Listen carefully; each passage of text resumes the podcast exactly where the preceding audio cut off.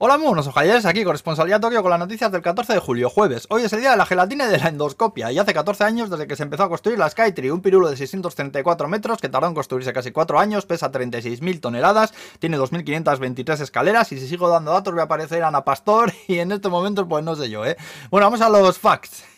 Japón está en el puesto 116 en brecha de género de 146 países. Es el peor país del G7 con diferencia. Mucho por hacer aquí, ¿eh? Luego, abogados japoneses denuncian ahora casos de extorsión de la Iglesia de la Unificación a sus miembros después de conocerse que la madre del asesino de Abe vendió tierras y donó prácticamente todo lo que tenía, dejando a la familia en bancarrota. Recordemos que la familia de Abe tenía relación con esta organización o secta y que ese fue el motivo aducido por el asesino. luego también seguimos con aumento exponencial de casos de COVID en todo el país, ¿eh? Hasta la princesa Yuriko de 99 años lo ha cogido, aunque dicen que está bastante bien. Bueno, eh, tiene 99 años de botellón, no se va a ir tampoco, digo yo, ¿no? Luego han condenado a Tepco, Leberdora de aquí, pero sin jefe calvo cabrón, a pagar 13 billones de yenes de indemnización por una demanda interpuesta por un grupo de inversores a la directiva de entonces, cuando ocurrió el desastre de Fukushima. Dicen que la empresa sufrió pérdidas masivas debido a los trabajos de limpieza, a las indemnizaciones que tuvo eh, que dar a los evacuados. Bueno, que a día de hoy todavía hay 38.000 personas que no han podido volver a sus casas después de la que se lió. Bueno, ni volverán probablemente. Y bueno, que la directiva debería haber previsto que algo así podría ocurrir tomando las medidas de seguridad oportunas, dicen, ¿eh? Luego más cosas. Nintendo ha sacado un comunicado por el que dice que ojo a las altas temperaturas y al caloraco, que la Switch se podría apagar sola si se tuesta demasiado.